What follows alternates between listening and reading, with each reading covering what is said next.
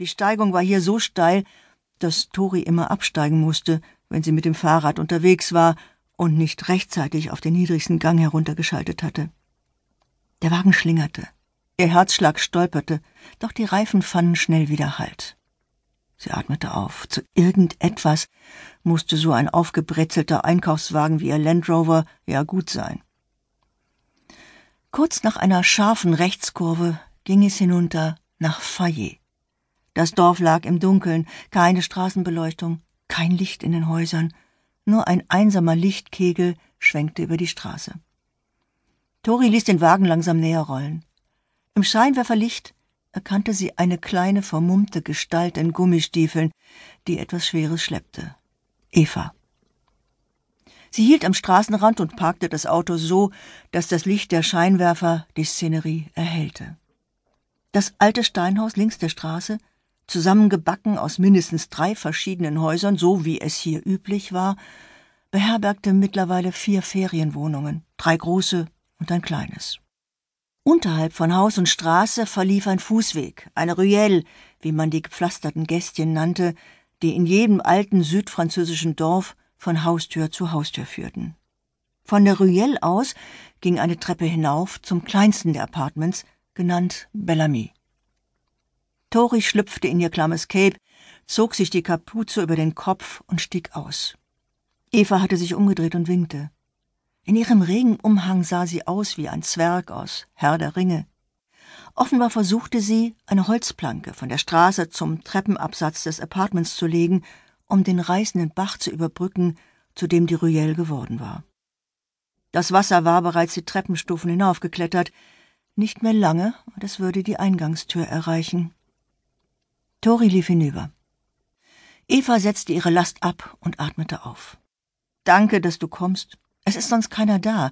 Wir müssen wenigstens den Kühlschrank retten und was der Herr sonst noch so herumliegen hat, möchte wissen, wo der Kerl ist bei diesem Wetter. Ich habe ihn seit gestern früh nicht mehr gesehen. Sie brachten das Brett gemeinsam in die richtige Position.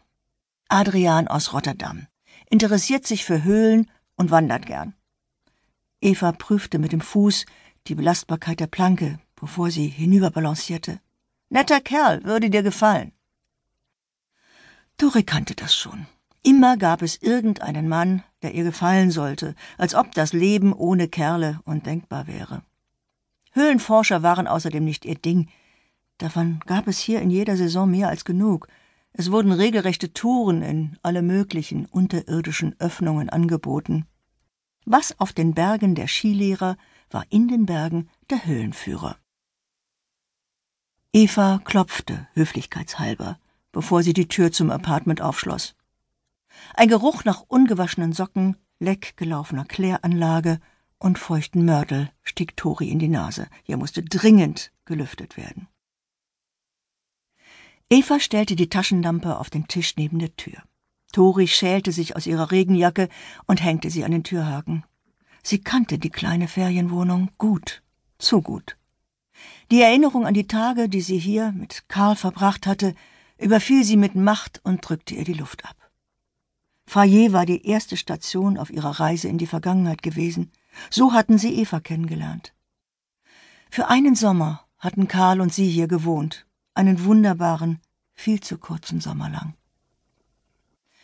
Bellamy bestand aus einem einzigen großen Gewölbe mit unverputzten Steinwänden und unebenen grauen Steinplatten auf dem Boden.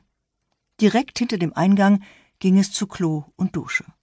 An der Wand eine gut ausgestattete Küchenzeile. Vor dem Kamin ein Tisch mit zwei Stühlen. Noch weiter rechts ging es durch einen Vorhang und ein paar Stufen hoch zum Bett. Auf einem der Stühle lagen eine Jeans und ein schmuddeliges weißes T-Shirt, darunter Turnschuhe. Immerhin keine weißen Socken. Sie hob das T-Shirt hoch. Vier Pferdeköpfe zierten die Brustseite, ein wenig ungelenk gezeichnet aber deutlich erkennbar. Eva schaute kurz zu ihr herüber. Ach, die gibt's jetzt auch als T-Shirt? Die berühmten Pferde aus der Grotte Chauvet?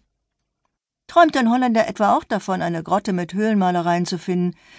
Ich dachte, sämtliche dafür in Frage kommenden Öffnungen wären mittlerweile erkundet. Dori kannte die Geschichte der Grotte Chauvet, natürlich. Der Entdeckung der riesigen